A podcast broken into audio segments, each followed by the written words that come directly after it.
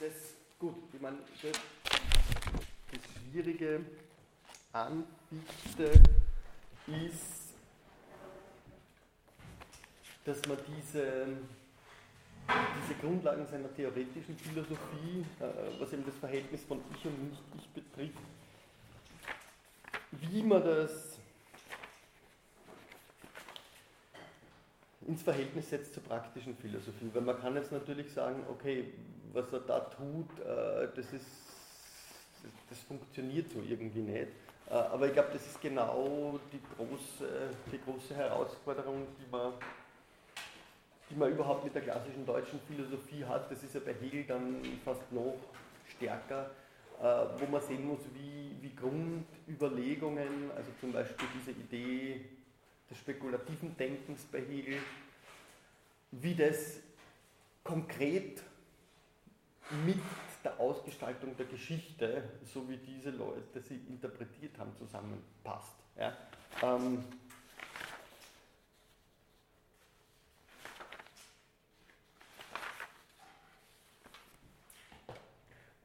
und für Fichte, der, der, da ganz am Anfang steht, ist natürlich das grundlegende Problem dieses, dass er ja, als ein Denker, der den Idealismus in gewisser Weise begründet hat, dann vor allem, vor allem äh, halt als fast schon spekulativen, ja, äh, dass für ihn grundsätzlich alles aus einem einzigen Grundsatz entwickelt werden muss. Und das ist ja die, die Grundüberlegung ähm, idealistischer Philosophie.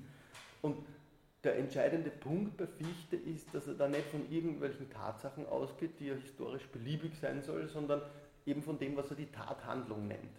Und die Tathandlung, auf die Fichte zurückgeht, ist eben die der Selbstsetzung des Ich. Das heißt, das Ich setzt sich selbst, es ist eine absolute Setzung. Ähm, es ist kein Ding, sondern es ist Tätigkeit. Er sagt, es ist absolute Tätigkeit, nichts als Tätigkeit. Ähm, es fällt also nicht mit irgendeinem individuellen, einzelnen Ich zusammen, sondern es ist in gewisser Maßen die allen Ichs voraufgehende, logisch voraufgehende ähm, Möglichkeit. Ja? Ähm, das ist jedem empirischen Bewusstsein voraufgehend, also er nennt es auch die Ichheit, ja? um, das, um das noch äh, zu spezifizieren, oder das absolute Subjekt, das sind lauter solche Terminologien, die er verwendet. Und das Sein dieses Ich besteht in nichts anderem als darin, dass es sich selbst als Sein setzt. Und diese, diese Tathandlung ähm, ist entscheidend. Ich habe die Passage jetzt nicht reingenommen, also er schreibt das Wort wörtlich, so wie es sich setzt, ist es. Und so wie es ist, setzt es sich. Und das Ich ist demnach für das Ich schlechthin und notwendig. Ähm, da bereitet sie eigentlich schon das vor, was, was Hegel dann äh, später macht, wenn äh, den Substanzbegriff auflöst und den Substanzbegriff auf das Subjekt zurückführen will. Ja? Ähm, wenn Fichte davon ausgeht, dass das Ich Substanz, also wenn man so will, auf Grundlage nur ist, als den Umkreis aller Realitäten, die ihm begegnen, setzend. Ja? Das ist genau das Prinzip der Tathandlung. Es hat also als Subjekt jegliches Objekt zum Korrelat, so dass das Nicht-Ich immer Produkt der Tätigkeit des Ich ist. Unabhängig vom Ich nur erscheinen kann, ja, aber eigentlich keinen Bestand hat. Also er würde das auch anders fassen, er würde sagen, das absolute Ich ist sozusagen die Identität von Bewusstsein und Bewusstem. Darin, in dieser Korrelation verkörpert sie die, äh, die Tathandlung der Selbstsetzung. Es ist damit auch, was allem empirischen Ich vorausgeht, allem empirischen Ich vorausgeht, die gemeinsame Vernunft, die denen zugrunde liegt. Ähm, er geht dann weiter und sagt, dass der oberste Grundsatz allen menschlichen Wissens, ich meine, das ist vielleicht gut, dass wir das machen, wenn wir dann eh noch Fichte jetzt sozusagen zu Ende bringen wollen, äh, dass der oberste Grundsatz äh, allen menschlichen Wissens eben diese Tathandlung ausdrückt in gewisser Weise, die allem Bewusstsein zugrunde liegt und Bewusstsein möglich macht. Also er geht von der Identität, vom Identitätssatz aus, sagt A ist identisch mit sich. Das ist ein Satz, der schlechthin gewiss ist. Äh, dem können wir jetzt aus, aus, sozusagen der alltäglichen Perspektive nichts entgegensetzen. Ähm, wenn man sich diesen Satz anschaut, wenn man von dieser Identität ausgeht, dann bedeutet es aber schon, dass man sich eigentlich das Vermögen zuschreibt, etwas als schlechthin zu setzen. Ja? Also diese Setzung vorauszunehmen, bedeutet es, äh, die Möglichkeit setzen zu können, selbst vorauszusetzen. Gesetz ist aber nicht, dass A selbst ist, sondern nur, dass wenn dem so ist, wenn A ist, dass in letzter Instanz auch B ist und dass wir einen notwendigen Zusammenhang zwischen diesen Dingen herstellen können. Ähm, und das Entscheidende ist, dass dieser Zusammenhang zwischen den Dingen im Bewusstsein gesetzt wird. Also der ist nicht einer, der äußerlich äh, sozusagen den Dingen inheriert, sondern der wird nur vom Bewusstsein gesetzt. Ähm, das setzt aber voraus, dass im Ich schon immer was ist, was sich, was sich selbst gleich ist. Ja? Ähm, das dann demnach diese umfassen kann, sodass man sagen kann, ich ist ich, ich bin ich. Davon, davon geht er mal aus, aber darin ist eben das Ich schon schlechthin gesetzt. Es ist nicht wie A, wie sein Korrelat ein bedingtes, das in mannigfaltigen Relationen zu Bs oder zu Cs steht, sondern es ist diese, dieses Grundfaktum, dieses absolute Faktum, das Ich bin Ich. Und das ist für ihn der Erklärungsgrund aller empirischen Tatsachen überhaupt. Und auch der Erklärungsgrund allen empirischen Bewusstseins demnach. Nämlich das vor allem setzen im Ich schon, das Ich vorher selbst gesetzt sein muss. Okay, jetzt machen wir Idealismus. okay. Äh, Aber damit setzt ihr auch voraus, dass das Bewusstsein nicht von außen bedingt sein kann. Genau. Ja. Das wird aber jetzt nur spannend, weil das hat natürlich dann mit, den, mit der Entwicklung, ja, mit, den, mit den verschiedenen Sätzen, die er daraus ableitet, zu tun. Ähm, man kann sagen, dass für Fichte auf jeden Fall dann allem urteilen, das etwas über diese Selbstsetzung des Ich hinaus beurteilt, das Ich bin zugrunde liegt. Aber dass für ihn diese Selbstsetzung ein tätiger Charakter ist. Es ist, wie er eben sagt, Tathandlung. Das Ich ist das Handelnde und zugleich das Produkt. Ja? Das sie dann in letzter Instanz in den Korrelaten, in den Gegenständen erkennt oder reflektiert. Ja? Das Ich ist das Handelnde und zugleich sein Produkt. Das ist, glaube ich, entscheidend. Fichte schreibt das Wort wörtlich, sich selbst setzen und sein sind vom Ich gebraucht völlig gleich. Das bringt genau diese Identifikation. Ich bin schlechthin, weil ich bin. Ja, ähm,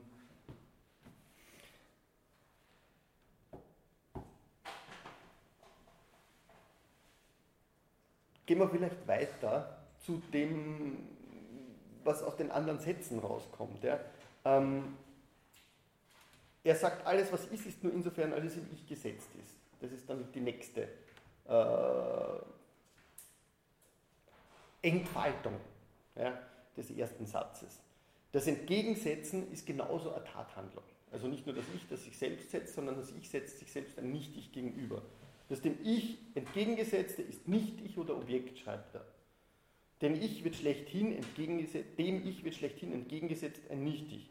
Von allem, was dem Ich zukommt, muss Kraft der bloßen Gegensetzung dem Nicht-Ich das Gegenteil zukommen. Und da, da kriegt man schon irgendwie mit, da wird es irgendwie sehr schwierig, ja? weil da, da sind eigentlich schon die Dinge angelegt, die für die praktische Philosophie dann eben dorthin führen, wo wir eigentlich hingekommen sind. Ja? Zu diesen teilweise wirklich abstrusen Überlegungen, ähm, die daraus resultieren, dass man diese Grundlagen der theoretischen Philosophie sozusagen eins zu eins auf die praktische Philosophie projiziert. Und es ist natürlich eine Projektion, weil ich ein metaphysisches Denksystem in der Wirklichkeit einfach ausgestaltet sehen will.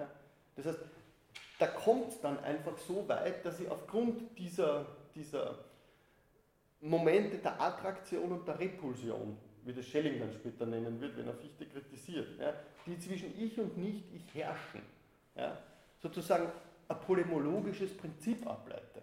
Und das ist natürlich äh, nicht nur geschichtsphilosophisch, sondern eigentlich ja, sozialphilosophisch, wenn man so will, ein Unding.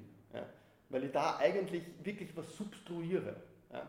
Also ich, ich, nehme dann einfach fast nur wie in einem kosmologischen Modell an, dass gewisse Beziehungen zwischen, ja, nicht nur Entitäten, sondern zwischen, zwischen Menschen, zwischen Kommunitäten ja, auf einer sozusagen grundlegenden Matrix ja, von diesen Kräften bereits durchherrscht sind. Und damit naturalisiere das Geschehen in gewisser Weise natürlich, ganz, ganz nachhaltig. Und wie man auch sieht, Fichte kommt ja nicht draus raus. Ja. Das, ist, das ist genau das ist gen, genau der Punkt, äh, den er sozusagen wiederholt, wenn er diese, dieses Verhältnis von Kultur und Barbarei bedient, sage ich jetzt mal fast, weil es ihm da darum geht, zu zeigen, ja, die Kultur kann gar nicht davon lassen. Ja, das, das, sind ja diese Stellen, die wirklich, ähm, es geht nicht nur darum, dass die, fünfte Zeile, dass die Wilden kultiviert werden, sondern ähm,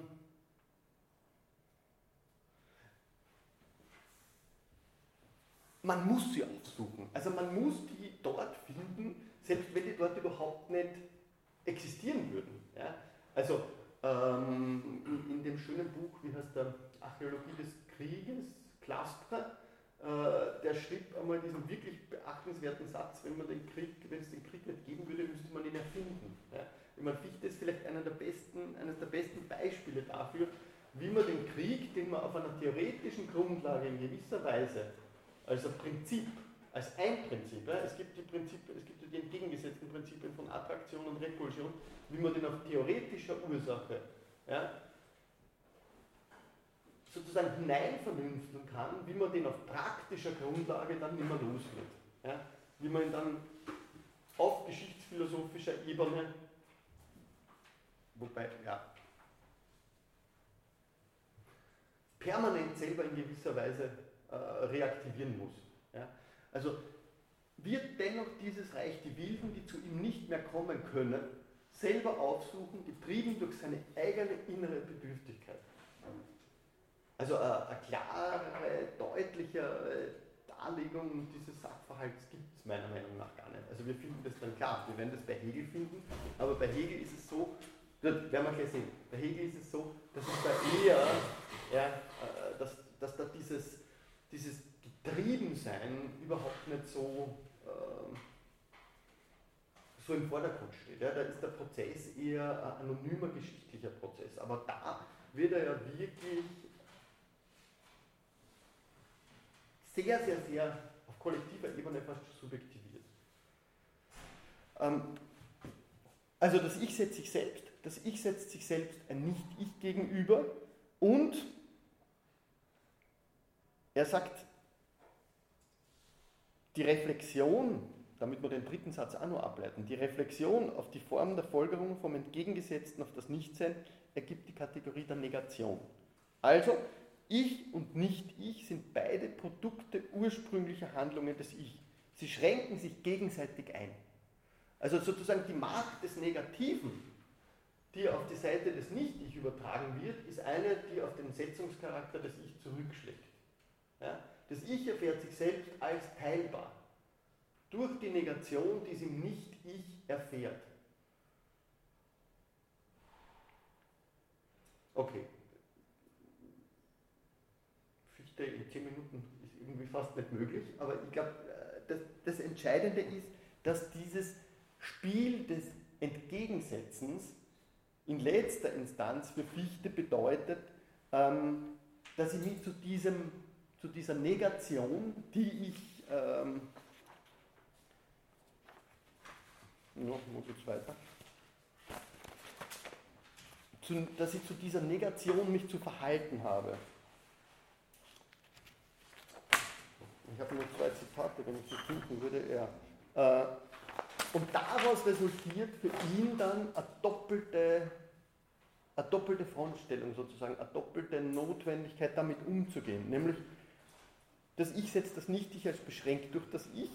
Das ist für ihn die Grundlage der praktischen Philosophie, der praktischen Wissenschaftslehre. Und das Ich setzt sich selbst als beschränkt durch das Nicht-Ich. Das bezieht er auf die theoretische Wissenschaftslehre. Man könnte natürlich jetzt fragen, warum? Eine Frage, die ich nicht beantworten kann. Ähm, das Ich setzt selbst aktiv, praktisch, ja, ähm, seine Einschränkung selber um in seinen Umgang mit dem Nicht-Ich. Und genau das ist das, was er in diesen Vorlesungen, vor allem über die Bestimmung des Zeitalters, natürlich jetzt reflektiert. Nämlich, ich kann von dieser Tathandlung der Selbstsetzung natürlich nicht Abstand nehmen. Ich habe aber darin in gewisser Weise mit der Notwendigkeit zu ringen, dass ich selbst permanent meine Identität in der neu zu bestimmen, neu zu setzen habe. Und dadurch stehe ich vor der Notwendigkeit, das Nicht-Ich zu beschränken. Und diese Aufgaben der Beschränkung, die zeigen sie da. Ähm, also wenn das Ich als absolut definiert ist, definiert das absolute Ich ein beschränktes Ich. Genau. Das ist der Schöpfungsgedanke. aber was kommt, das macht mehr Sinn. Also dem Jürgen Naja. Aber-. Der Punkt, der Punkt ist ja genau, dass, meine, das ist eine idealistische Position, die kann nur vom Absoluten her denken. Ja, Und das Absolute setzt sie eben genau dadurch, dass es sie selbst beschränkt. So wie es Husserl gemacht hat mit der Epoche, das funktioniert ja, aber das funktioniert ja ganz anders wie. Er setzt, er setzt was Absolutes, das was Beschränktes setzt, das ist selber, also das Absolute setzt, beschränkt sich selber in der Setzung. Genau. Es ist, man sieht aber, wie es funktionieren soll. Ja? Ja, ja, nur die, die Konsequenzen sind ja ganz offensichtlich. Äh. Nur, ich meine, das ist halt absoluter Idealismus. Das, muss man, das muss man halt dazu sehen. Das Problem ist ja, dass man metaphysisches Gedankengebäude auf die Realität überträgt. Äh, und dass natürlich auch noch zusätzlich die Notwendigkeit besteht, äh, Fichte hat ja in gewisser Weise keine Theorie der Intersubjektivität damit entwickelt. Ja? Also äh, es wird hier was auf eine Ebene übertragen, die dem grundsätzlich inkommensurabel ist. Ja? Ich meine, das, das, das hat dann Schelling probiert zum Teil und vor allem Hegel, äh, weil, er, weil er einen gewissen Begriff von Intersubjektivität entwickelt hat. Ja?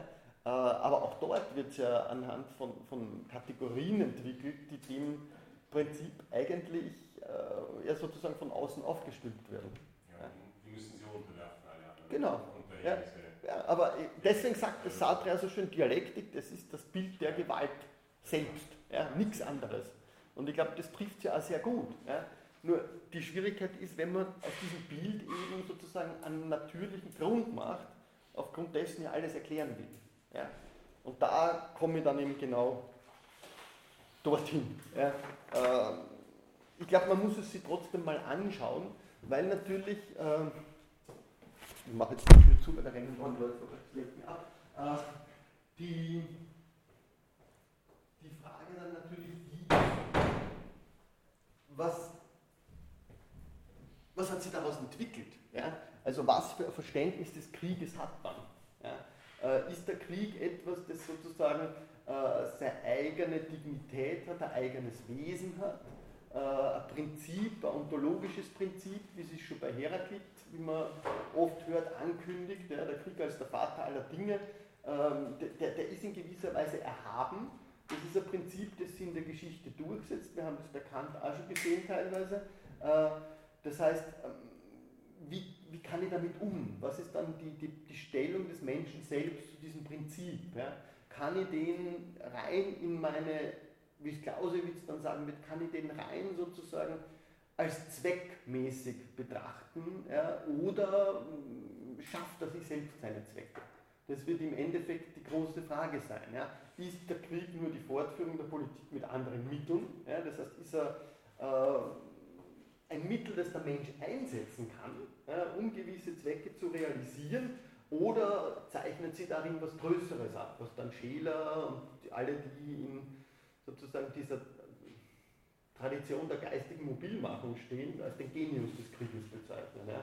Also das wird, das wird dann ab dem 19. Jahrhundert äh, diese große Frage sein, ähm, instrumentelle oder existenzielle Kriegsauffassung. Ja? Das heißt, realisiert sich im Krieg etwas wie das Volk zum Beispiel, wovon Clausewitz ja in seiner instrumentellen Auffassung eigentlich nicht ausgeht, äh, wiewohl er das als junger äh, Soldat oder als junger äh, Theoretiker eigentlich ins, ins Auge gefasst hat ja? und später gegen Lebensende auch wieder ins Auge gefasst hat. Also bei ihm gibt es wirklich eine Auseinandersetzung genau darüber, auf die wir ja nicht eingehen können, das geht sich nicht aus, aber diese, diese große Frage, ist es ein Instrument, das sozusagen in der Macht des Menschen steht, oder ist es ein Wesen, das dermaßen erhaben ist, ja, dass man in gewisser Weise daran partizipieren kann, dass man sich dafür begeistern kann, ja, das sind ja die bellizistischen Theorien dann auch, oder die bellizistischen Überlegungen,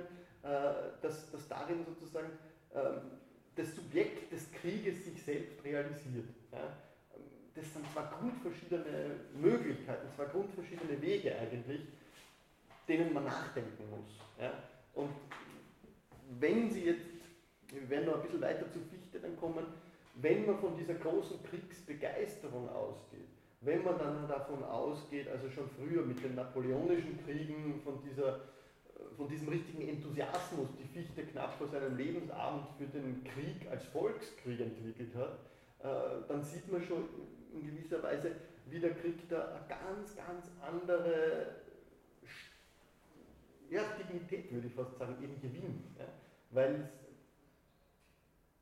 es da dazu kommt, dass sich ein Volk, wie Fichte schreibt, ich habe die Stellen dann jeder, überhaupt erst als Volk begreift. Ja? Was natürlich wiederum mit, mit ganzen Opferdiskursen und so weiter überfrachtet wird. Ja? Da geht es dann, da dann sozusagen wirklich ans Eingemachte. Aber vielleicht immer mit den Texten äh, voran. Den Fichte können wir vielleicht äh, fürs Erste wirklich einmal beiseite lassen. Äh, ich wollte Ihnen eigentlich vor allem zeigen, wo das bei ihm hinführt. Äh, mit dem haben wir, glaube ich, das letzte Mal geendet.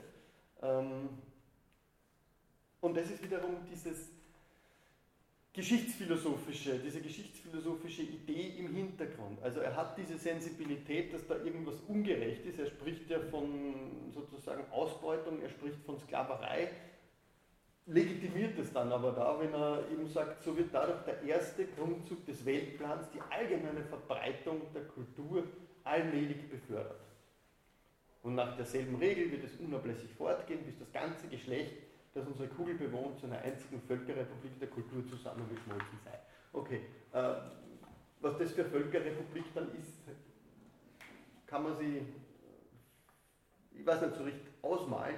Der, der Punkt ist ja, dass Fichte da immer, immer mehr von dieser Auffassung eigentlich abgerückt ist, dass man sowas, was eben Kant als den ewigen Frieden bezeichnet hat, überhaupt, dass sie das realisieren lässt. Ja? Also gerade die, die Erfahrung der napoleonischen Kriege wird ihn am Schluss ja dazu führen, genau das, was er hier in der Bestimmung des Zeitalters schreibt, äh, ja, wir haben da diese Normalvölker, die für einen gewissen zeitlichen Horizont äh, sozusagen diese Herrschaft erlangen, äh, aber da bleibt im Prinzip diese naturale Matrix des Krieges im Hintergrund auch bestehen. Ja? Also der späte Fichte hat, hat diese recht, recht positive auf Fassung, recht, recht positive Rezeption von Kant eigentlich fast fallen gelassen, würde ich sagen. Das spricht sie bei ihm nicht mehr aus. Ähm, wenn Sie die Bestimmung des Zeitalters Sie weiter anschauen, und es ist wirklich ein unglaublich spannendes Buch, weil er natürlich auch für seine geschichtsphilosophischen Substruktionen, für diese Anwendung dieses metaphysischen Modells, äh, sie dann die Arbeit macht und verschiedene Stadien der Geistesgeschichte jetzt mal durchgeht. Ja. Äh, ich habe Ihnen ein paar rausgenommen, die besonders prägnant sind. Ja. Also erstens einmal Griechenland, weil wir uns mit der griechischen Polis beschäftigt haben. Relativ klar, der Staat betrachtet sich als das geschlossene Reich der Kultur und steht in dieser Qualität im natürlichen Kriege wieder die Unkultur. Also genau wie wir es bis jetzt gesehen haben solange die Menschheit in verschiedenen Staaten sich noch einseitig ausgebildet, ist zu erwarten, dass jeder besondere Staat seine eigene Kultur für die rechte und einzige hält und die anderen Staaten geradezu für Unkultur und die Bewohner derselben für Barbaren achtet. Und darum sich für berufen, dieselben zu unterjochen. Auf diese Weise kommt es zwischen den drei von uns genannten Hauptstaaten der alten Zeit gar leicht zum Kriege, und zwar zum wahren und eigentlichen Kriege, zum Unterwerfungskriege kommen. Also man erfährt da nicht viel über das hinaus, was wir uns mit Bezug auf die Antike angesehen haben. Spannend finde ich aber, dass er da den Unterwerfungskrieg als den wahren und eigentlichen Krieg nominiert. Ja. Ähm, warum? Ich glaube, das hat man auch mit der Auseinandersetzung äh, mit der Distinktion von, von Stasis und Polemos, also von Krieg gegen die Barbaren bzw. Bürgerkrieg recht deutlich gesehen. Ja. Äh, der Zwist, die Stasis zwischen den Griechen ist in gewisser Weise eigentlich gar kein Krieg. Gleichzeitig ist aber die schlimmste Möglichkeit. Ja. Ähm, das ist ja die, die, die Unterscheidung, die da leitend war.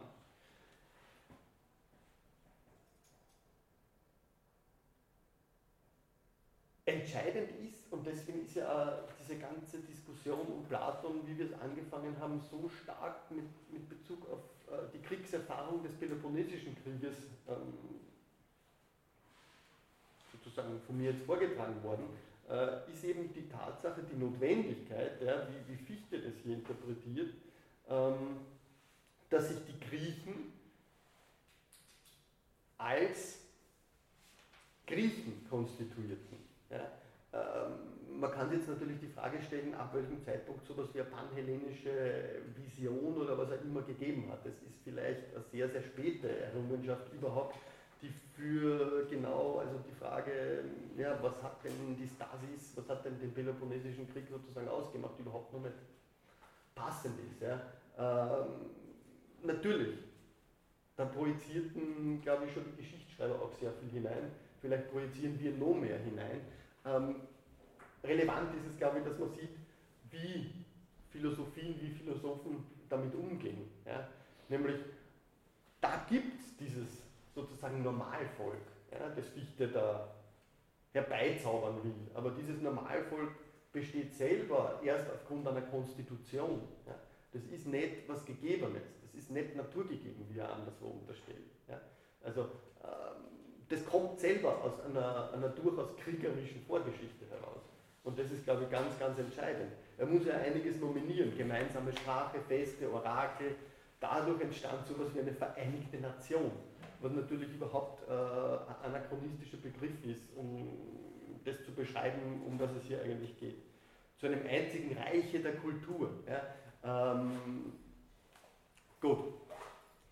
Von welchem, und das ist die einzige sozusagen auszeichnende gegenüber Kontingenten bräuchten, Kontingentensitten, Kontingentenfesten. Ja, äh, die einzige Auszeichnung ist, von welchem Reiche sie alle übrigen Völker durch den Namen der Barbaren ausschlossen. Ähm, das ist ein bisschen schwach. Ja. Mochten sie auch unerachtet dieses Bundes in Kriege miteinander geraten, okay, die Möglichkeit sieht er, mochten sie, immer noch wurden diese Kriege ganz anders geführt als die gegen Barbaren, mit Maß und Schonung und nie bis zur Austilgung des Staatskörpers. Aber das ist genau die Frage, die man mit Peloponnesischem Krieg stellen kann, ist dem der Fall? Ja? Und dann müsste man eigentlich, nach dem, was wir uns angeschaut haben, sagen, nein, überhaupt nicht. Ja? Also da ist die Extrapolation einer Gewalt, die im Inneren sozusagen, wenn überhaupt schon, schwach gehegt ist, auf Kosten des Äußeren vollzogen. Das sieht man da sehr, sehr gut. Zweiter, zweites Beispiel, wo sich dieselbe Logik eigentlich dann wieder ein bisschen anders äh, herausarbeiten lässt, ist das Römische Reich.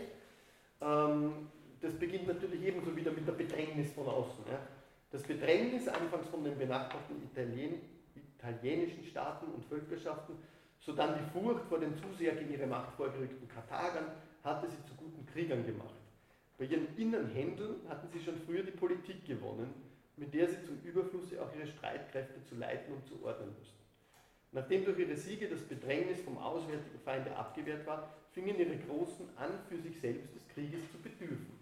das ist natürlich jetzt eine sehr spannende Überlegung, um sich hervorzutun und über die Menge zu erheben und ihren festen für das zu beschäftigende Volk erschöpften Schätze zu ersetzen, um die Augen der Bürger von den ununterbrochen fortdauernden inneren Machinationen der Aristokratie auf auswärtige Ereignisse und auf Triumphzüge und gefangene Könige zu richten.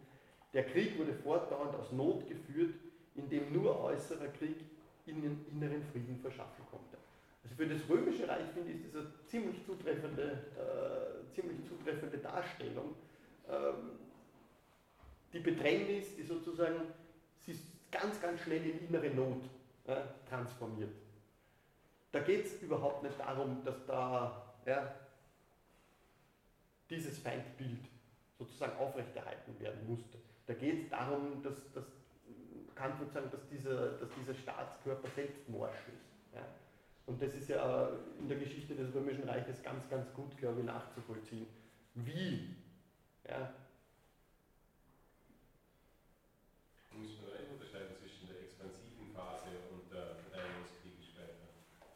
Aber vor allem auf die expansive Phase. Ja. ja würde ich sagen, äh, und darauf, darauf kapriziert er sich ja auch. Ja, ja. Ähm, ich weiß nicht, ob ich Ihnen das christliche Abendland zumuten soll, das teilweise, ähm, ja, äh, ich meine, auch schon der erste Satz in dem Zusammenhang ist natürlich, man fragt sich, aus welcher historischen Perspektivierung äh, der dann geschrieben wird. Ja. Und der wird natürlich auch der, der weiteren Geschichte des christlichen Abendlandes äh, überhaupt nicht gerecht. Ja. Weil natürlich die Erfahrung der Religionskriege eine ist, die man sich noch ganz, ganz anders eigentlich vergegenwärtigen muss. Gut, der Ausgangspunkt ist diese Idee der wechselseitigen, wechselseitigen Anerkennung. Ja. Alle christlichen Staaten stehen gegeneinander in dem Stande der wechselseitigen Anerkennung und des ursprünglichen Friedens. Ja des Ursprünglichen, sage ich. Das heißt, es kann kein Krieg über die Existenz, wiewohl allerdings über die zufälligen Bestimmungen der Existenz entstehen. Ähm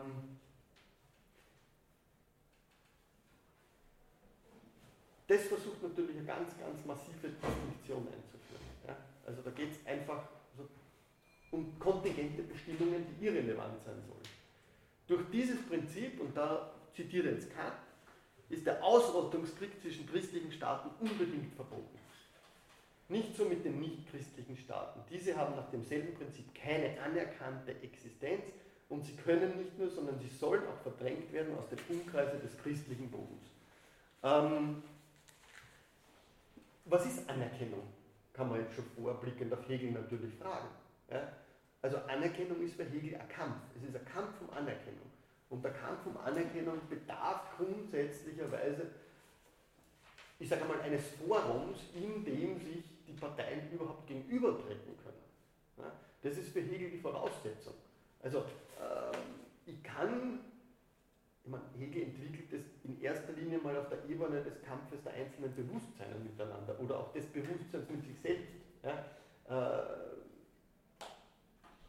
das Subjekt ist sozusagen davon abhängig, ja, dass es sie als Subjekt, als vollständiges Subjekt erfährt, dass es vom anderen Anerkennung erfährt.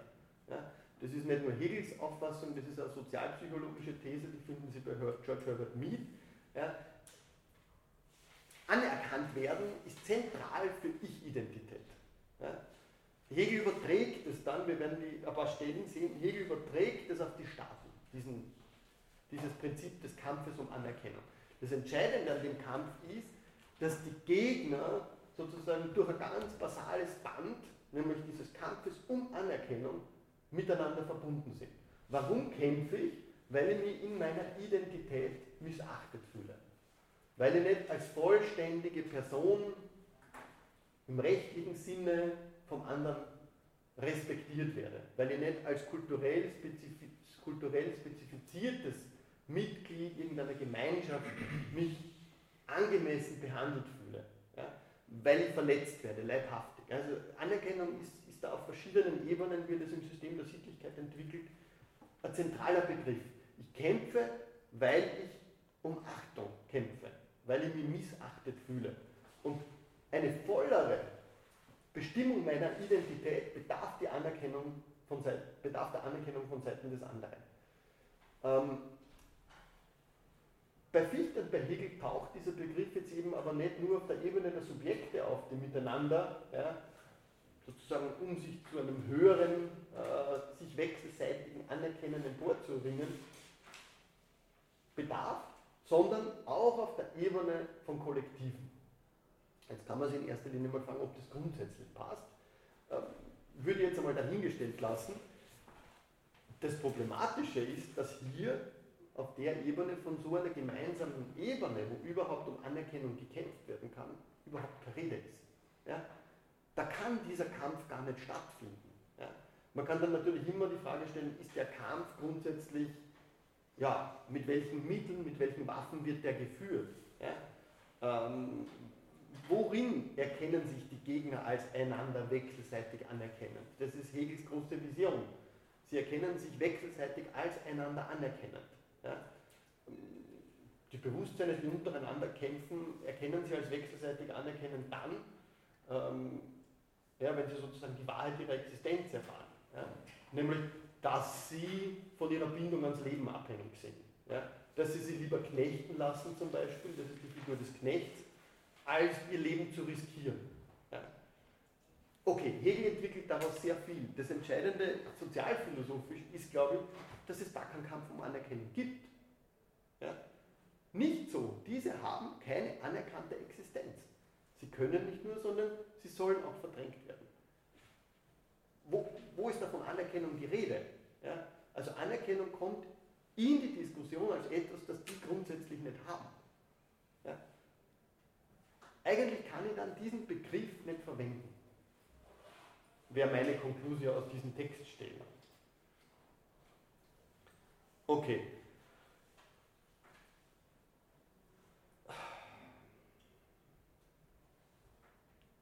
Fichte reflektiert natürlich, dass jetzt in der Geschichte des Christentums, ja, das, was da vorher gesagt ist, diese, diese Integration, diese Tatsache, dass da überhaupt nicht diese radikale Gewalt herrscht, dass das etwas ist, was historisch erst zu bewerkstelligen war. Ja, also sie noch näher zusammenzubringen, sie zu nötigen, dass sie sich selbst als ein zueinander gehöriges Ganzes in ihrem eigenen Bewusstsein reflektierte, gemeinsame Angelegenheiten erhielten und sogar als christliche Republik gemeinsame Unternehmungen begann, diente noch ein äußeres Ereignis, das zu merkwürdig ist, als dass wir es mit Stillschwingen übergehen sollten.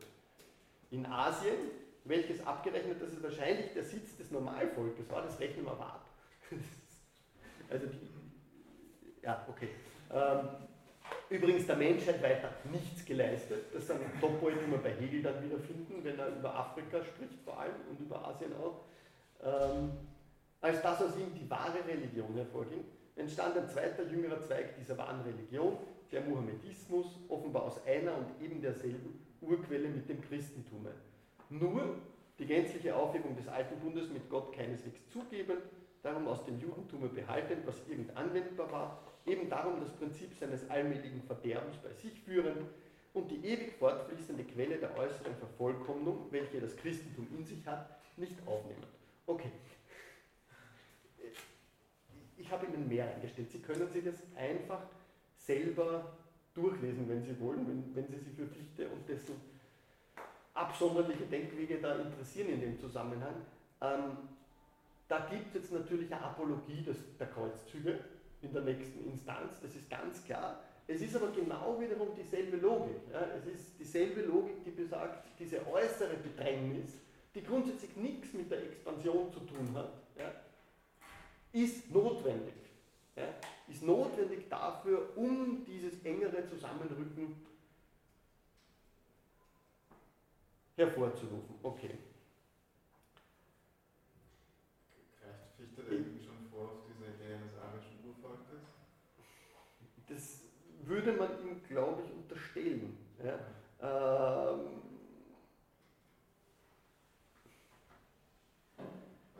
zusammen zumindest. Man kann natürlich sagen, dass diese ganze Idee eines Normalvolkes und so weiter und so fort problematisch ist. Was Fichte nicht macht, ist, dass er diese Idee des Normalvolkes einem Volk fix zurechnet. Fichte sagt, es gibt Völker, die sich in gewissen äh, historischen Stadien auf der Ebene dieses Normalvolkes sozusagen konstituieren aber die Geschichte ist die Bühne, auf der das wechselt. Ja? Was natürlich ganz, ganz interessant ist, ist schon die Tatsache, dass er halt ein ganz spezifisches Volk jetzt sozusagen exemplarisch heranzieht und daran in gewisser Weise paradigmatische Auffassungen ja, artikuliert. Und es ist natürlich so, dass das christliche Abendland ähm, noch nicht auf der Höhe sozusagen dieser Möglichkeiten ist. Ja? Also man kann sich dann fragen, ja, er, er diskutiert diese Möglichkeiten in zweierlei Hinsicht. Einerseits, dieses Volk stirbt selbst ab. Ja, es verarmt sozusagen an inneren Möglichkeiten. Ja, das ist sozusagen ein natürliches zugrunde gehen. Oder es stirbt in der Konfrontation mit einem mächtiger werdenden Gegner. Aber er sieht nicht das Ende der Geschichte sozusagen in einem Volk. Also da kann man nur sagen, naja, vielleicht ist diese Entwicklung hin zu einem Reich, das ist natürlich ein Begriff, der auch fällt, äh, schon da. Aber ich denke, also zumindest aus den Überlegungen, die er in der Bestimmung des Zeitalters gibt, würde ich keine, keine fixe sozusagen Korrelation darunter stellen wollen. Ja. Es, ist, es ist eher ein geschichtliches Prinzip. Und das, das Entscheidende und gleichzeitig das Problematische daran ist, dass er halt diese Dialektik äh, sozusagen als die einzige übernimmt, die in dem Zusammenhang relevant ist. Okay, lassen wir, lassen wir den Mohammedismus und, und Fichtes Interpretation ähm, vielleicht beiseite und gehen wir zu Hegel weiter. Äh, bei dem finden Sie ja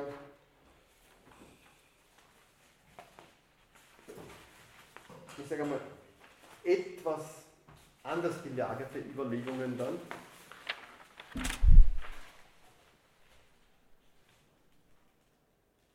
Es geht ebenso darum, äh, ein spekulatives, spekulatives metaphysisches System auf der Ebene des konkreten historischen Prozesses nachzuzeichnen. Und zwar bei Hegel dann ganz, ganz explizit als dialektische Entwicklung wiederum eines absoluten Prinzips. Ähm, bei Hegel ist es aber nicht mehr das Ich und dessen Tathandlung der Selbstsetzung, die sie am Nicht-Ich arbeitet, sondern es ist das Subjekt der Geschichte einer anderes, nämlich von ihm der sogenannte Weltgeist, als der sogenannte Weltgeist bestimmt, der eine spezifische Exemplifikation, eine spezifische Bestimmung des absoluten Geistes bei Hegel darstellt. Ähm, der konkretisiert sie wiederum, wie, wie Hegel schon ausformuliert in der Existenz verschiedener Völker. Also in gewisser Weise haben wir ein sehr ähnliches Vorgehen, ähm, das allerdings jetzt anders und viel, ich sage einmal, detaillierter und facettenreicher ausgestaltet wird. Man kann sich über die Art und Weise, wie Hegel das macht, jetzt ein bisschen Rechenschaft abliefern, wenn man sich ansieht, wie er den Geist bestimmt. Ja? Also der wird grundsätzlich mit den Konzepten der Negation gefasst, der Reflexion und der Vermittlung. Und ich glaube, ganz, ganz entscheidend ist, wenn wir uns Hegel zuwenden, dass man sich vergegenwärtigt, dass diese populäre Auffassung der hegelischen Dialektik in diesem Dreischritt von These, Antithese, Synthese kein, hegelisches, keine hegelische Denkfigur ist. Ja, also taucht bei Hegel niemals auf. Ja, äh, bei Hegel ist im Gegenteil dazu ähm, eben das, was er den spekulativen Satz nennt. Ja, äh, wo man verstehen muss, machen wir es vielleicht einfacher, dass nicht These, Antithese, Synthese im Hintergrund firmiert, sondern bei Hegel immer die Negation der Negation eigentlich das Zentrale ist. Und die schafft immer mehr als eine bloße Synthese. Also diese, diese Arbeit des Negativen, die Produktivität der Negativität ist für Hegel sozusagen im Vordergrund stehend. Und natürlich, ich meine, Sie können sagen, ähm, ich glaube, die Stelle kommt später ab, wenn dieses dialektische Prinzip, ja, die Negation der Negation, beziehen Sie es auf Fichte, wir haben das Ich, wir haben das Nicht-Ich, äh, wir teilen das sozusagen, das teilt uns, wir negieren es wiederum, da ist natürlich wiederum die Gewalt ganz, ganz massiv drinnen impliziert. Ja? Ähm, wenn sie der Weltgeist auf der Ebene der Geschichte artikuliert, dann führt es die berühmte, äh, die berühmte Stelle, wo er von, von der Schlachtbank der Geschichte spricht, ja? auf, dem, auf der das Glück der Einzelnen und die Existenz der Völker geopfert wird. Ja? Also diese Arbeit des Negativen, wenn sie sich in der Geschichte äußert und artikuliert, impliziert für Hegel natürlich ähm, eine enorme Gewalt und der Krieg ist sozusagen eine Form der Exemplifikation. Ja. Also da gibt es ja diese, diese Äußerungen, wo er angesichts dieser, dieser Gewaltsamkeit der Geschichte davon spricht, eigentlich kann man nur mit ratlosester Trauer davor stehen oder so Formulierungen, weil die, die, die, die, Tage des Glücks sind leere Blätter in der, in der, im Schreiben der Weltgeschichte. Ja. Also da ist natürlich diese Negativität, der auf der einen Seite den Fortschritt anvertraut, mit einer enormen Ehrblast belastet, die man, die man ganz ernst, glaube ich, nehmen muss. Okay, aber schauen wir ein bisschen rein, wie er damit umgeht. Er schreibt, der Geist ist wesentlich Resultat seiner Tätigkeit. Seine Tätigkeit ist wesentlich hinausgehend über die Unmittelbarkeit, das Negieren derselben und Rückkehr in sich. Also Identität des Aus sich selbst hinausgehens und des in sich zurückkehrens. Aber es ist eine Identität, ja, die das durch das Negieren der Negation, die ich erfahre, bereichert ist. Ja? Also alle Erfahrungen, die das Bewusstsein macht, sind Erfahrungen, in denen diese Negativität nicht nur einfach negiert, sondern für Hegel auch aufgehoben ist. Und die, diese Idee der Aufhebung in dieser dreifachen Bedeutung bei Hegel ist da wichtig. Nämlich einerseits, äh, es ist eine Negation, es ist aber auch ein Erhalten, es wird aufgehoben und es ist gleichzeitig auch eine Erhöhung. Also Hegel differenziert es dreifach mit dem Tollere, mit dem Konservare und mit dem Elevare. Also Aufhebung, diese dreifach, dreifältige Bedeutung des Verbs aufheben, äh, ist für ihn da ganz, ganz entscheidend daraus speist sie, daraus quält sozusagen die Produktivität der Negation hervor. Okay, der Geist ist frei, schreibt er weiter. Und sich dies sein Wesen wirklich zu machen, diesen Vorzug zu erreichen, ist das Bestreben des Weltgeistes in der Weltgeschichte. Sich zu wissen und zu erkennen ist seine Tat, die aber nicht mit einem Male, sondern in einem Stufengange vollbracht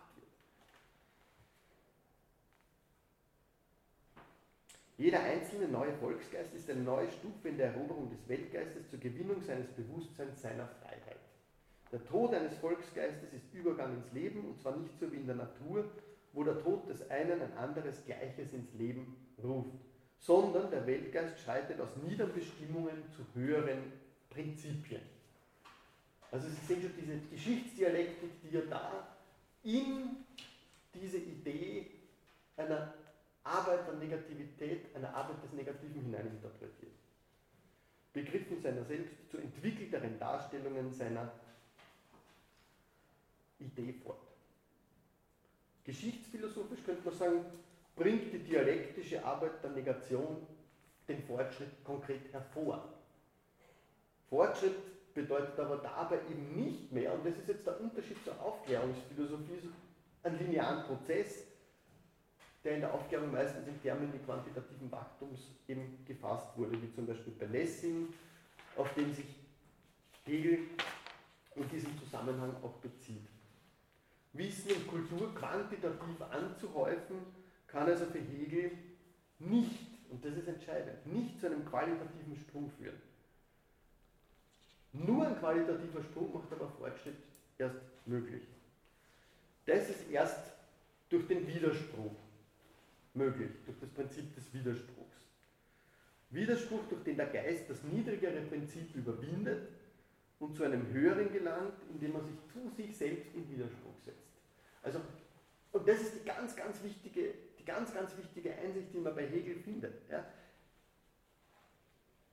Fortschritt wird nicht einfach nur dadurch möglich, dass ich gegenüber einem Nicht-Ich beispielsweise mich in Widerspruch begebe, dass ich es negiere, sondern dass ich damit zugleich mich zu mir selbst in Widerspruch setze. Also diese, sozusagen diese innere Arbeit der Negation ist notwendiges Korrelat. Ja. Und da geht er ganz, ganz entschieden einen Schritt jetzt über Fichte bereits hinaus, denke ich. Okay, ähm, in den Vorlesungen über die Philosophie der Geschichte macht er das sehr deutlich, wenn es um den Begriff des Fortschritts geht.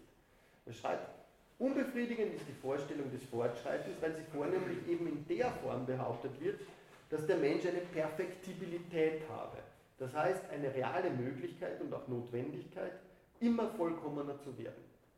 In dieser Vorstellung liegt keine andere Bestimmung als die der Vervollkommnung, die sehr bestimmt ist und nichts zurücklässt als die Veränderlichkeit. Es ist kein Maßstab vorhanden für die Veränderung, auch kein Maßstab für das Vorhandene, inwiefern es das rechte Substanzielle ist. Die Vorstellung von der, Zitat, Erziehung des Menschengeschlechts, Lessing, ist geistreich, berührt aber nur in der Ferne das, wovon hier die Rede ist. Wovon ist die Rede?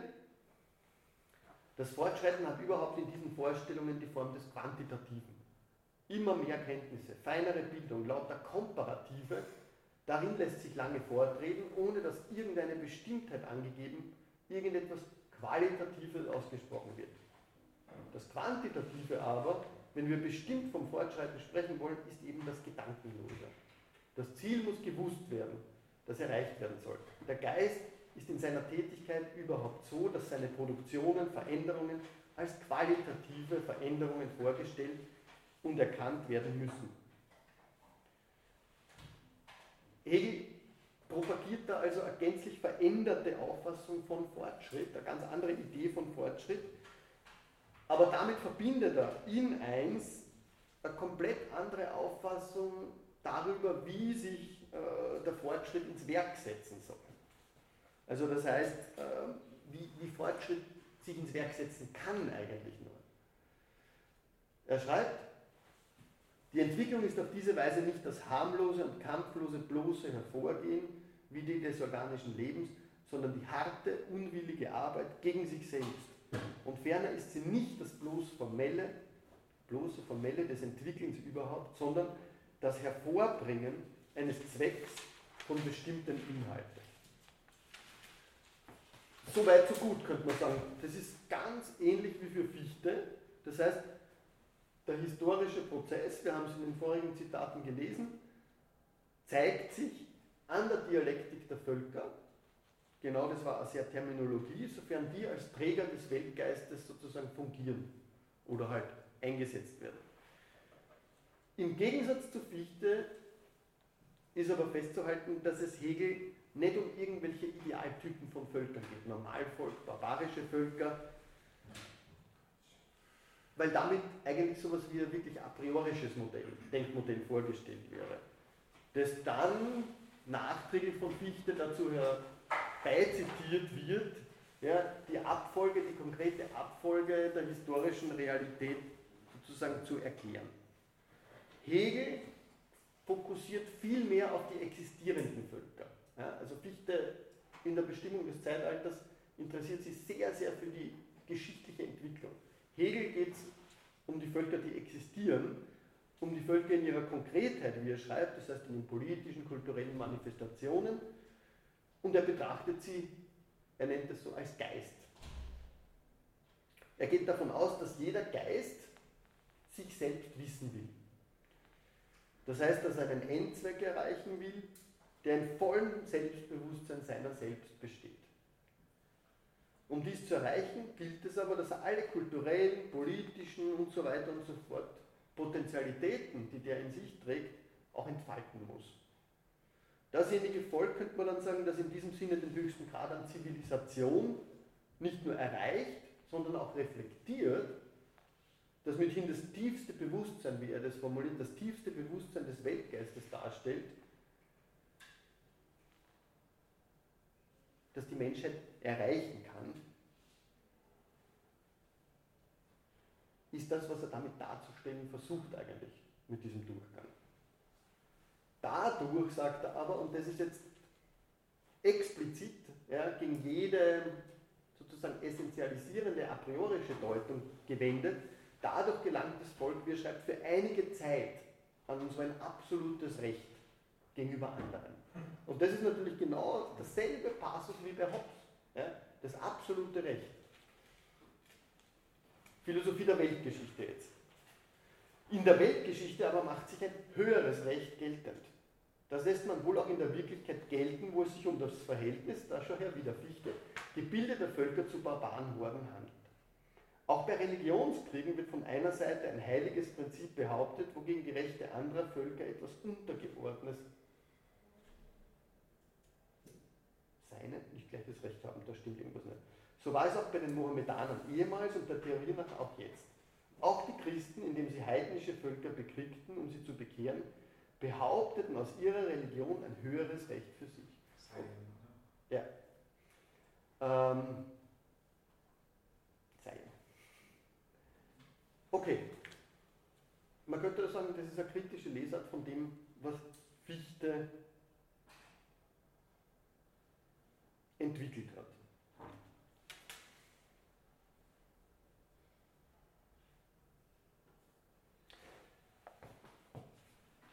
Das Volk, haben wir gesagt, bei Hegel behauptet so eine Art absolutes Recht gegenüber anderen.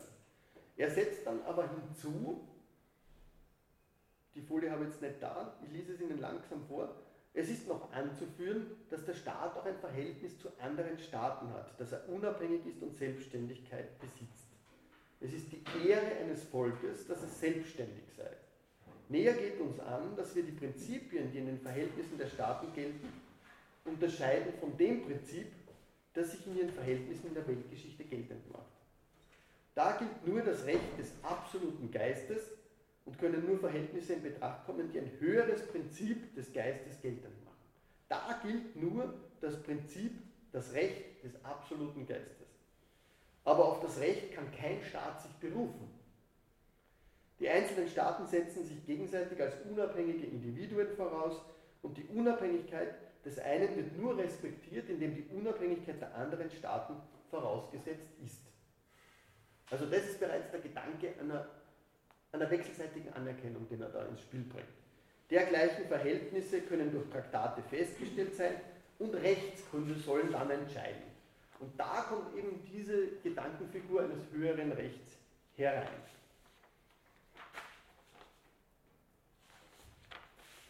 Aber dieses Recht ist nicht abstraktes Recht. In solchen Verhältnissen gilt nicht abstraktes Recht oder Unrecht, aber sie finden auch nur da statt, wo noch kein eigentlicher Rechtszustand eingetreten ist. Was unter solchen Verhältnissen gilt, ist auf einen Zustand wahrhafter Unabhängigkeit der Staaten zueinander nicht anwendbar. Umgekehrt kann das, was unter Voraussetzung eines Rechtszustandes gilt, auf einen Zustand nicht angewandt werden, der noch nicht Rechtszustand genannt werden kann. Daher gehen uns die Prinzipien der Staaten, das, was als Staatsrecht gilt, nichts an. Wir haben das Recht des Weltgeistes gegen die Staaten zu beachten. Was heißt das jetzt? Ja. Dieses absolute Recht, wie gesagt, das stark an Hobbes erinnert, legitimiert Gewalt. Wie Hegel zeigt, geht aber auch dieses Volk notwendigerweise unter. Dieses Volk, das diese Gewalt verwendet. Dann nämlich, wenn es sein Prinzip realisiert hat und, wie er formuliert, zum Genusse seiner selbst gekommen ist. So in eine vermittlungslose Unmittelbarkeit zurückfallen, kann es den Weltgeist nicht mehr angemessen ausdrücken und wird zum Opfer derselben Dialektik, die es in Betrieb gesetzt hat. Wer in den Vorlesungen zur Philosophie der Weltgeschichte sich nachzuweisen bemüht, mag ein solches Volk noch weiter zu existieren. Es verlässt aber, wie er schreibt, gleichsam die Bühne der Weltgeschichte. Solch ein Untergang kann auf verschiedene Art und Weise vonstatten gehen. Auf natürliche Weise oder aber durch gewaltsamen Tod. Auf natürliche Weise besagt, dass ein Volk politisch bedeutungslos wird. Das heißt, eine politische Nullität wird es formuliert. Einen gewaltsamen Tod zu sterben wiederum ist der Fall, wenn der Widerspruch zwischen dem nach Ausdruck verlangenden Allgemeinen und der Zufälligkeit, in die das Volk verfallen ist, und die es davon abhält, das Allgemeine noch auszudrücken, zum Konflikt und zum Kampf wird. Dies kann innerhalb des Staates selbst geschehen, zum Beispiel wenn abgesonderte Interessen sich dem allgemeinen Interesse gegenüberstellen, dann spricht Hegel von einer Tötung seiner selbst. oder durch äußere Gewalt. Das heißt, wenn ein anderes Volk die Vorherrschaft beansprucht und im Krieg obsiegt. Diese dialektische Geschichtsschreibung spricht sie da, glaube ich, ganz, ganz deutlich aus. Man könnte aber sagen, der Krieg wird hier eigentlich noch gar nicht explizit thematisiert oder er bleibt vielleicht eher unwesentlich. Er bleibt nur eine Möglichkeit, eine Möglichkeit in der historischen Dialektik von Volksgeistern. Hegel reflektiert es aber genau dort, wo das Recht relevanter wird, nämlich in der Philosophie, in den Grundlinien zur Philosophie des Rechts, weil der Krieg für ihn dort in dem bedeutend wird, was Hegel geschichtsgerichtliche Funktion nennt.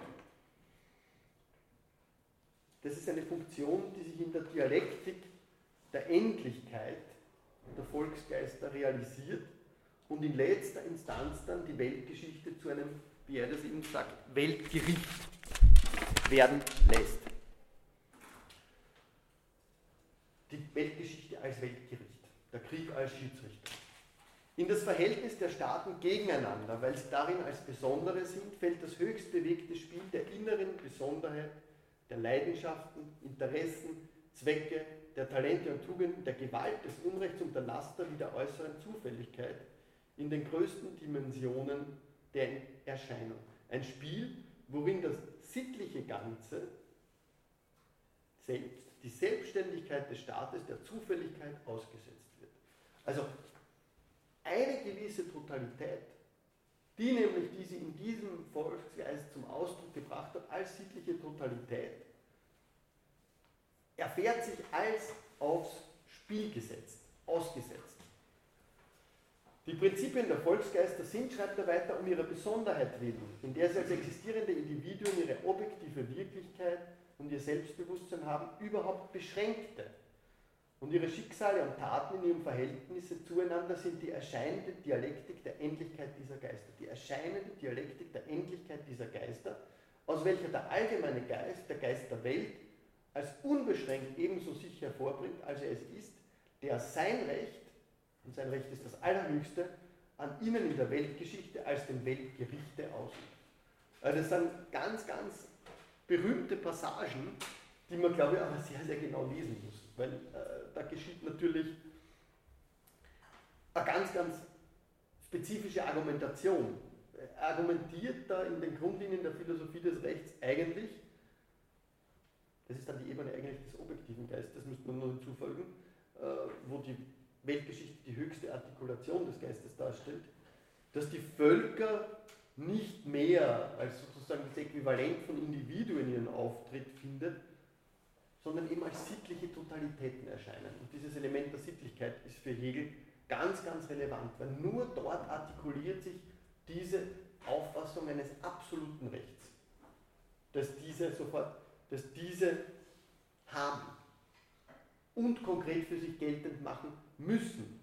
Sowohl nämlich im Inneren als auch im Äußeren. Das kommt dann dazu. Das ist dann in der nächsten. Kommt da irgendwo in der Weltgeschichte, Weltgerichte Sache irgendein Mensch vor? Oder sind das alles imaginierte Entitäten, da die kommt, da miteinander Genau. Ja. Also ich sehe gar nicht quasi, was die Menschen machen, sondern die sind Das ist- einem, einem Prozess unterworfen und die einzelne Handlung hat eine wirkliche Genau. Auswirkung. Dieses Das ist, das ist es, das ist dann diese, ich weiß nicht, ob ich, die, ob ich das Zitat da habe von äh, äh, der Schlachtbank der Geschichte, auf der das Glück der Einzelnen geopfert wird. Ja? Also der Einzelne ist sozusagen, ja, dieses Glück sind nur leere Blätter. Ja. Soldat, ein Zinnsoldat auf der Figur des Weltgerichts. Ja, ich meine, so sozusagen selbst mit sich polemisierend würde es nicht dargestellt haben, aber de facto ja. ja. Also auf der Ebene des Individuellen, auf der Ebene des subjektiven Geistes sind das sozusagen äh, notwendige, notwendige Erfahrungen, die uns vielleicht in ratloseste Trauer stürzen, die uns aber gleichzeitig aufgrund der Tatsache, dass die Geschichte nur so voranschreiten kann, in letzter Instanz eigentlich dem gegenüber indifferent sein lassen müssen. Ja? Also das, das, das ist kein Einspruch ja, gegen das Räderwerk der Geschichte. Weil das Räderwerk der Geschichte grundsätzlich, weil es durch den Geist sozusagen animiert im Zeichen dieser Entwicklung nur stehen kann. Also die, die Dialektik hat keinen anderen Ausgang. Ja. Ich glaube, die Kollegin war zuerst. Hm, vielleicht im Zusammenhang damit, ich habe grundlegend etwas nicht verstanden, drei Folien davor, wo es in diese hat, äh, Fortschritt sei Arbeit gegen sich selbst. Ja. Was, was ist das? Also, wird da, also, was ist das Böse im Geist, wogegen er selbst kämpfen muss? Oder ist das nur um Genau. Das, das, ist der ganz, ganz wichtige Punkt eigentlich, weil der wird später noch deutlich. An genau dem Punkt kommt nämlich der Krieg dann rein später. Ja? Also das Aufgehen im, im Konkreten. Ja? Das heißt, dass der Geist sie sozusagen in einer Ebene seiner Entwicklung festläuft und verliert. Ja? Das ist Trägheit, Faulheit, was er immer Hegel dafür dann einsetzen wird. Ja? Dass das dialektische Prinzip sozusagen zur Ruhe käme. Dass sie auf einer Ebene der Entwicklung des Gedankens feststecken würde. Ja? Äh, zum Beispiel dort, wo man sich in, in, seine, in seinen Bedürfnissen verliert. Ja? Das heißt, Hegel wird dann auf der Ebene der Staaten sagen, ja, die Ökonomie zum Beispiel, sofern sie dann diesen Bedürfnissen sozusagen Raum lässt und sofern sie der Staat darin erschöpft, führt dazu, dass äh, das Ganze träge, faul, dass es Fäulnis wird, sagt er sogar. Ja? Und darin stirbt es eigentlich bereits ab, auch wenn es noch weiter existiert.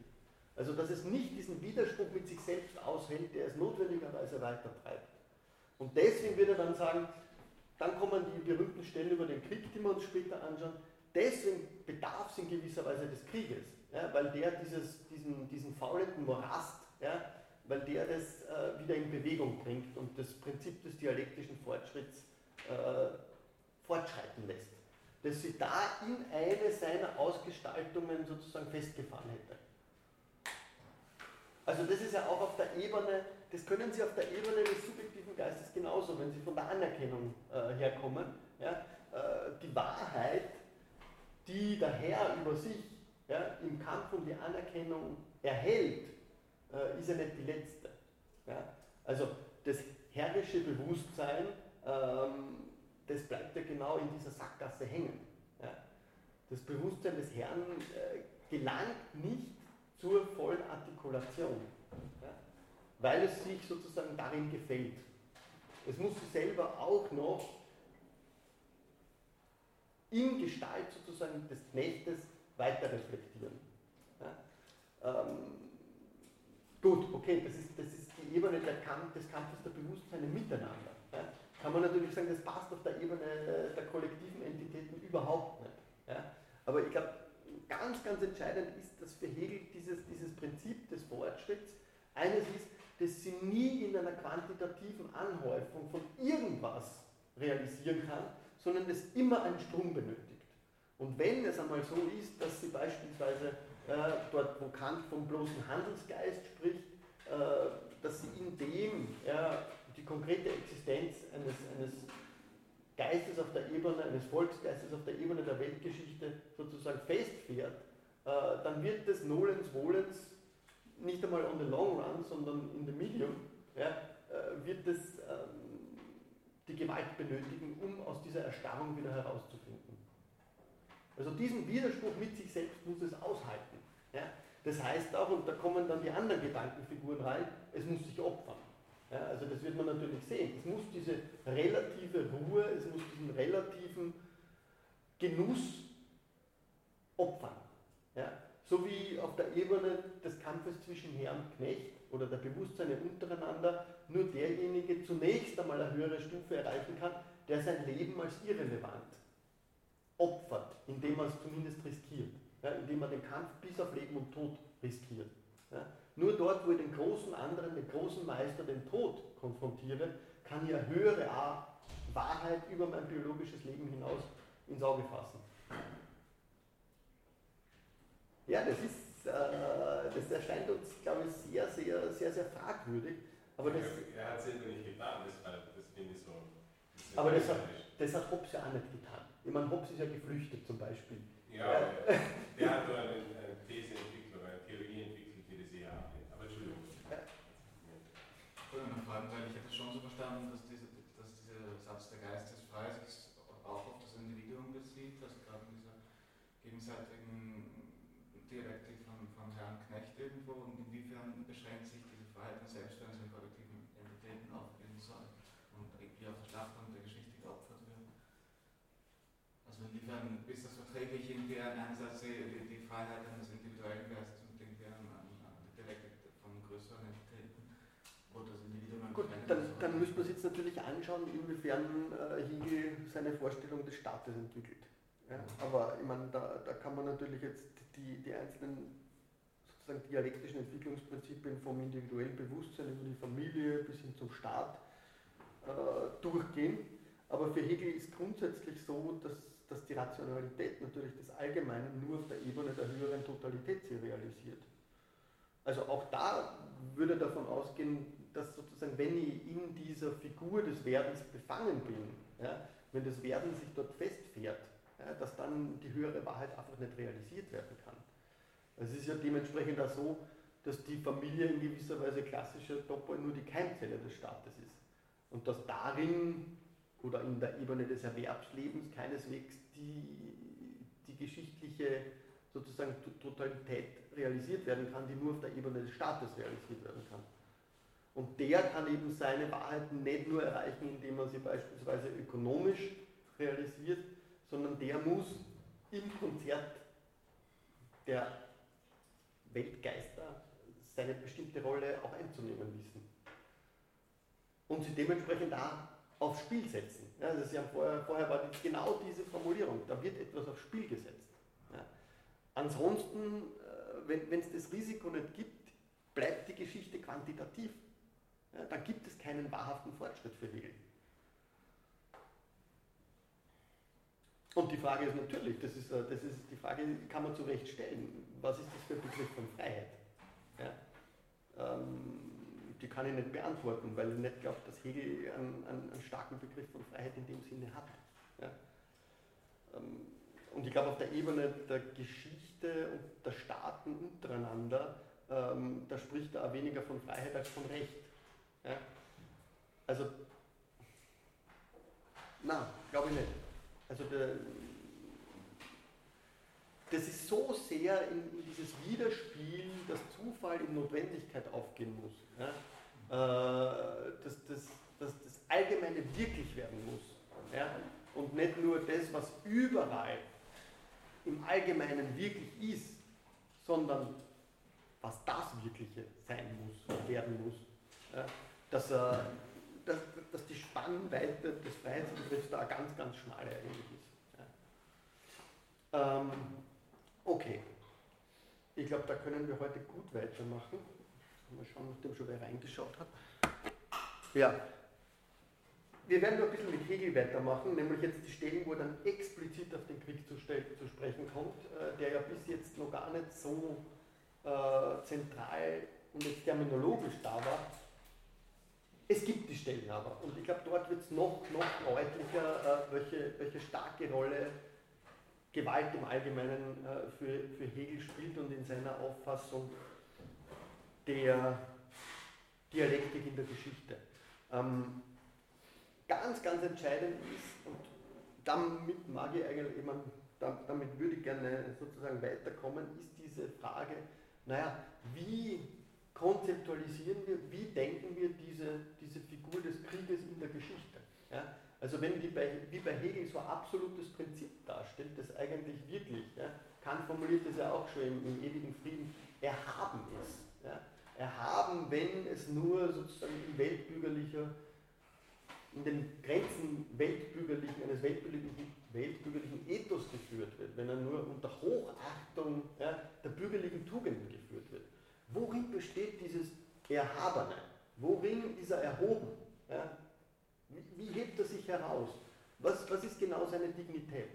Ich glaube, genau, genau an dem Punkt muss man ansetzen, weil dort wirklich sich diese entscheidende Distinktion von instrumentalisierendem Umgang mit dem Krieg, der gewissen Kontingenten und beschränkten historisch-politischen Zielen dient und einer Heraushebung aus dem Geschichtsprozess, die sozusagen die Geschichte metaphysisch verbrämt und dementsprechend auch metaphysisch auflegt. Ja?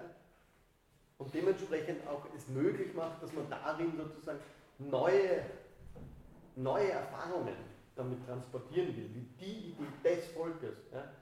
Diese Distinktion zwischen existenziell und instrumentell, um die, um die geht es mir eigentlich in letzter Instanz jetzt, wenn man von Hegel dann noch ein bisschen weitergeht hin zu Clausewitz, ähm, der ja genau davon ausgeht, der Krieg tendiert von sich aus dazu, dass er absolut wird, dass er sich in seiner Reinheit ja, in der Geschichte manifestiert. Ja. Was heißt das? Was heißt es, den Krieg als er dermaßen der Realität eigentlich enthobenes Ideal ja, vorzustellen, auf das er de facto jeweils hinzielt, das aber nie erreicht werden wird. Ja, auf das er aber irgendwie ausgerichtet ist. Auf etwas, das also der Menschenhand in gewisser Weise entzogen ist, das gleichzeitig aber eine ganz neue Modalität der historischen Entwicklung stiften können soll. Die, die Unterscheidung, auf die mag ich dann hinkommen, weil ich glaube, dass einerseits der Krieg als etwas, was die Menschen beherrschen können, und andererseits der Krieg als etwas, das enthoben ist und dadurch aber nur noch mehr sozusagen motiviert und enthusiastisch macht, die entscheidende, die ganz, ganz entscheidende Distinktion ist, die man dann jetzt vor allem mit Bezug auf den 20. Jahrhundert und auf sowas wie, wie die Denkfigur des Weltkrieges hin sich genau überlegen muss. Denn da ist er einerseits das Instrumentellste überhaupt und andererseits wieder etwas, das sich völlig jeder Instrumentalität eigentlich entzieht. Okay, damit würde ich heute am Nachmittag noch gerne weitermachen. Danke mal für die Frühaufsteher. Bis später.